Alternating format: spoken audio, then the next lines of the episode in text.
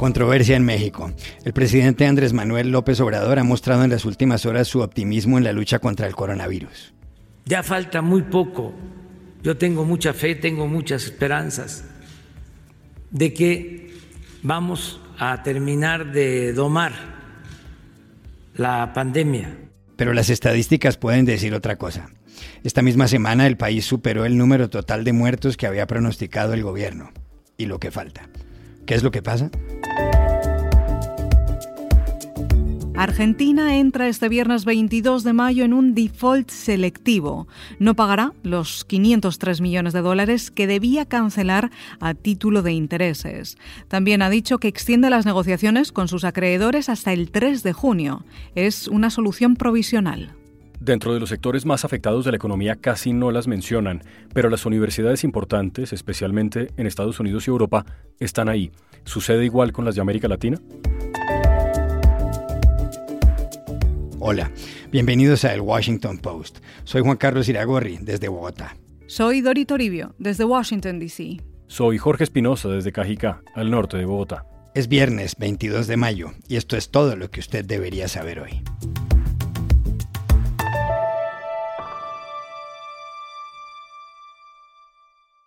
México vive una gran confusión sobre las cifras de contagios y muertes de coronavirus, una enfermedad que ha infectado en el mundo a más de 5 millones de personas y que ha matado a 331 mil.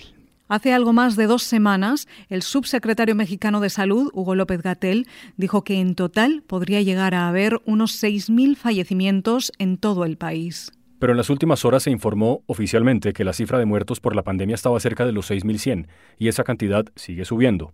Varios medios de comunicación internacionales, como The New York Times y The Wall Street Journal, venían cuestionando las estadísticas del gobierno. Y también el país de Madrid, para el cual los contagiados pueden rozar los 730.000. Al momento de grabar este podcast, la cifra oficial hablaba de 56.000. Doris, sí, para entender lo que pasa, consultamos en Ciudad de México a Valeria Moy, directora del Think Tank o Centro de Pensamiento México. ¿Cómo vamos? Le preguntamos cuántas personas contagiadas hay en México y cuántas han fallecido de verdad? Pues mira, en México al 20 de mayo hay 56.594 personas contagiadas o lo que dicen o como lo dicen aquí, casos confirmados. ¿Y a qué me refiero con eso? Y ahorita va a ser relevante. Casos confirmados se refiere que ya hay una prueba de laboratorio que confirmó que esa persona tenía COVID-19 y en cuanto a número de muertos hay 6.090 fallecimientos. Estas cifras no nos dan una imagen completa de lo que está pasando con esta epidemia en México, con esta pandemia en México, porque desde el principio del tema, el doctor López Gatel, que ha sido, es el subsecretario de Salud, que fue el encargado por el presidente de manejar el tema, optó por un modelo llamado un modelo Centinela, que es básicamente hacer un muestreo, más que darle seguimiento completo a todos los contagiados, perseguir asintomáticos, hacer muchísimas pruebas, tener toda la información posible, México optó por tener muestras. Y eso es básicamente en lo que, en lo que consiste el modelo Centinela, ir monitoreando muy de cerca los casos muy graves, en particular los que desembocan tristemente en una muerte y en los casos que requieren hospitalización seria. Los demás casos solo se toma una muestra muy parcial de alrededor del 10% de las personas que buscan atención médica. Entonces, esta es la cifra oficial, 56.594 personas contagiadas y 6.090 fallecimientos. Sin embargo, esto no necesariamente nos da el panorama completo de lo que está sucediendo en México, porque en lo particular, en el número de contagiados, habría que multiplicarlo por un factor de expansión que hasta el momento no es claro cuál es porque cambia cada semana y eso no nos lo comunica el subsecretario López Gatel. Otra gran duda que le planteamos a la directora de México Cómo vamos es por qué la disparidad entre las cifras oficiales y los datos que dan varios expertos. La discrepancia en los datos, la disparidad entre los datos oficiales y lo que se suele estimar y lo que la gente, los medios, los analistas está reportando como datos reales, pues surge yo creo que en primer lugar del modelo Centinela, ¿no? Los datos se tienen que multiplicar por un factor de expansión un factor de expansión que no necesariamente conocemos porque esto depende del sistema epidemiológico y esto no lo hacen eh, disponible al público.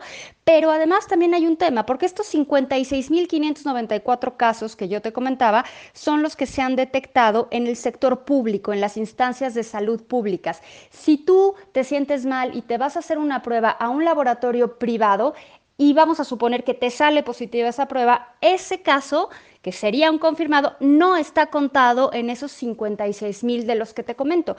Ese caso se cuenta aparte y ese dato solo lo han revelado las autoridades de salud una sola vez, que fue la semana pasada, y dijeron que eran alrededor, alrededor de 16 mil casos detectados en eh, los laboratorios privados. Lo que estamos viendo es que cuando se nos presenta la información todos los días a las 7 de la tarde, es que no se están juntando la información pública más la información privada y entonces tenemos siempre un panorama parcial. Y en el caso de las muertes, vemos algo parecido.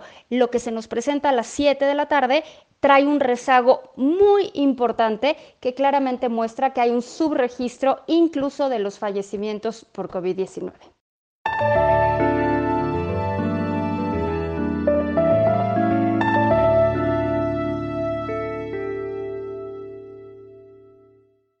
Como el gobierno de Alberto Fernández acaba de anunciar que no pagará más de 500 millones de dólares a sus acreedores este 22 de mayo, ha entrado en una suspensión de pagos.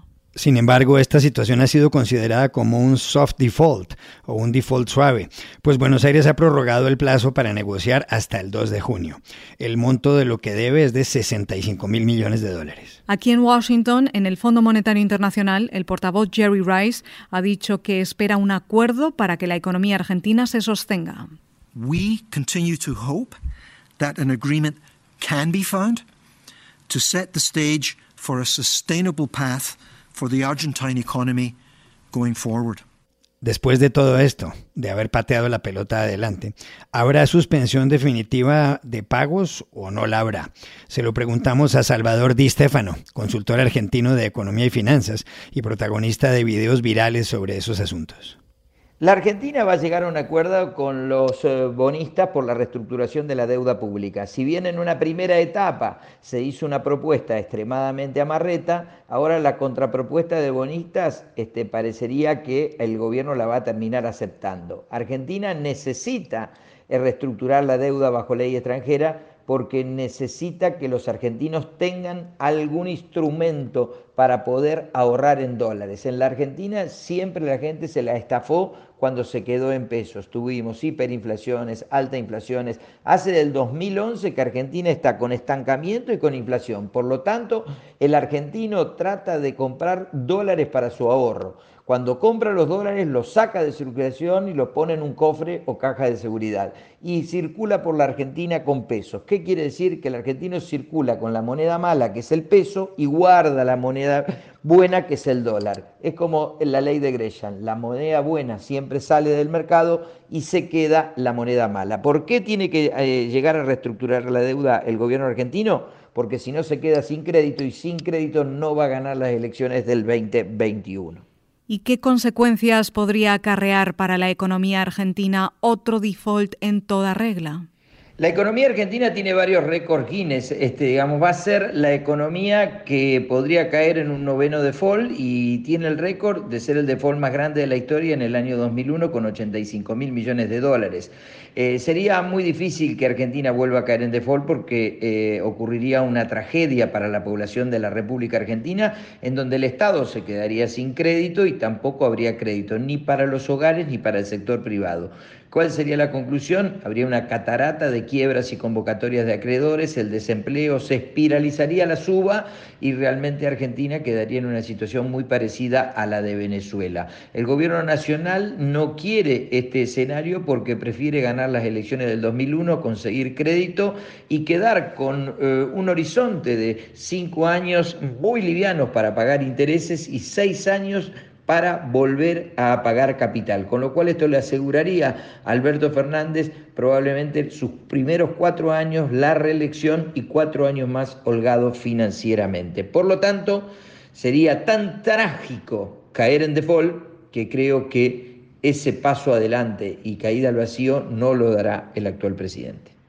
Argentina fue uno de los países más ricos del mundo a principios del siglo XX. Luego todo cambió. Por último, le preguntamos a Salvador Di Stefano cuál es el estado actual de la economía de esa nación.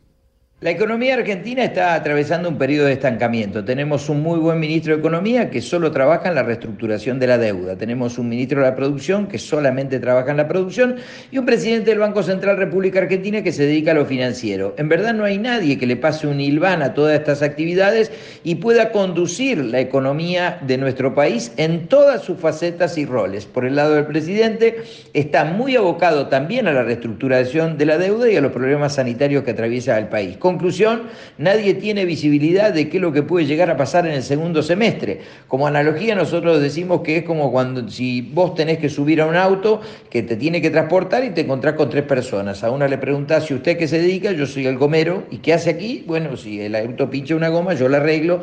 Le preguntás a la segunda persona, este, digamos, si es el chofer, te dice, no, soy el mecánico, le preguntás qué hace aquí, te dice, bueno, si el auto se rompe, yo voy a arreglar este, el motor.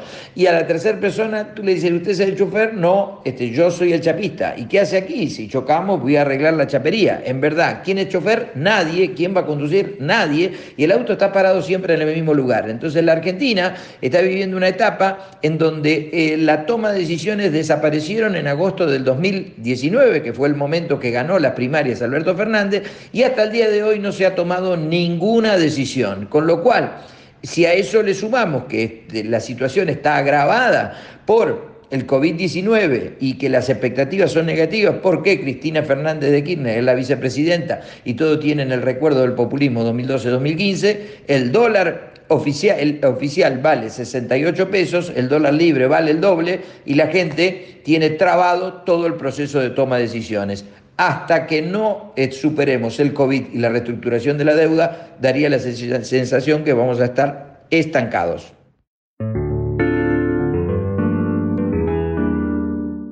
Uno de los sectores de la economía más perjudicados por la crisis es el de las universidades, según informa la BBC.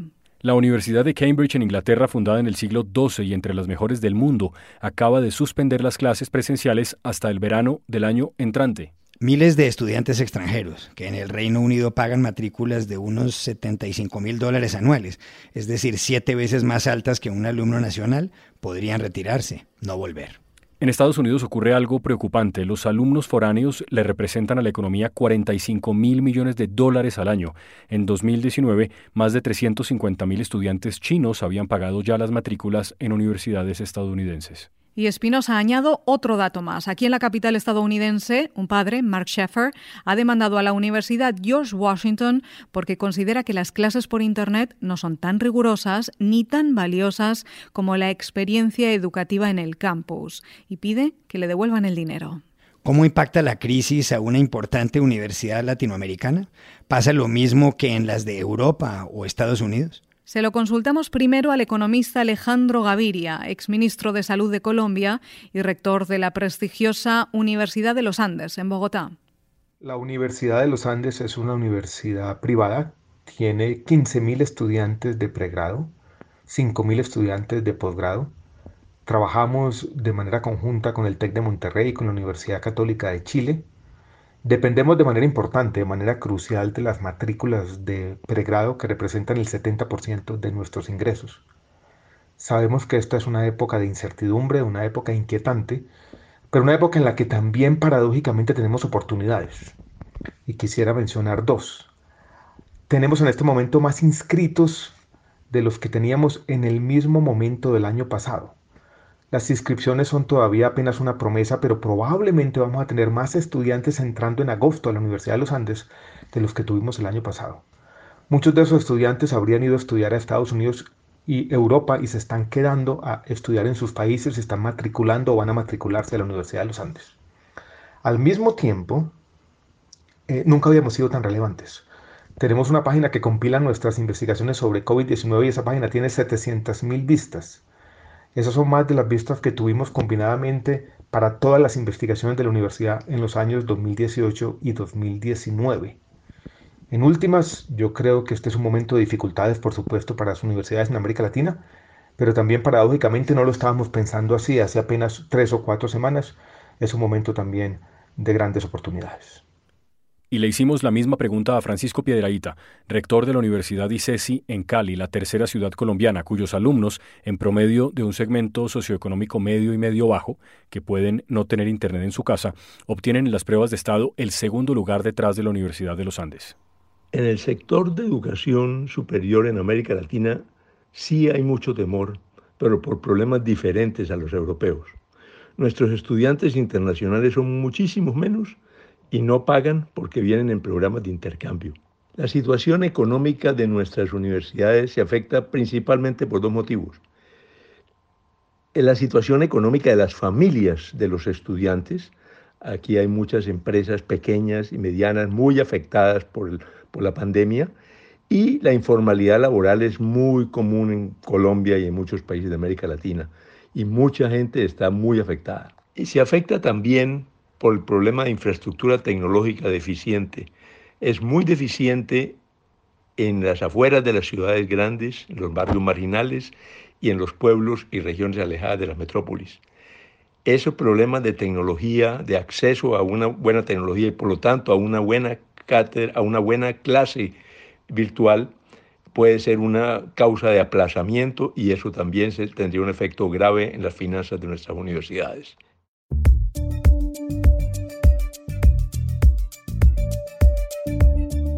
Y estas son otras cosas que usted también debería saber hoy. Estados Unidos ha iniciado su retiro del Tratado de los Cielos Abiertos, ratificado por 34 países en vigor desde el 2002 y diseñado para reducir las posibilidades de una guerra entre Estados Unidos y Rusia. Por ello, el acuerdo permite vuelos de reconocimiento de un país sobre el otro. El Pentágono sostiene que Moscú ha impedido volar sobre una ciudad rusa donde puede haber armas apuntando a Europa. El presidente Trump ha dicho que Rusia no adhirió al tratado y ha señalado que Estados Unidos podría dar marcha atrás o impulsar un nuevo pacto. Russia didn't adhere to the treaty, so until they adhere, we will pull out. But there's a very good chance we'll make a new agreement or do something to put that agreement back together. El ministro de Salud de Bolivia, Marcelo Navajas, fue capturado por haber adquirido con sobreprecio 179 ventiladores españoles para pacientes con coronavirus. Navajas, de 61 años, fue destituido por la presidenta Yanine Áñez, que enfrenta el mayor escándalo de corrupción de sus seis meses de gobierno. Un grupo de médicos había denunciado que las máquinas no funcionaban en las unidades de terapia intensiva. Luego la prensa local informó que el país había hecho la compra por un precio tres veces mayor al verdadero.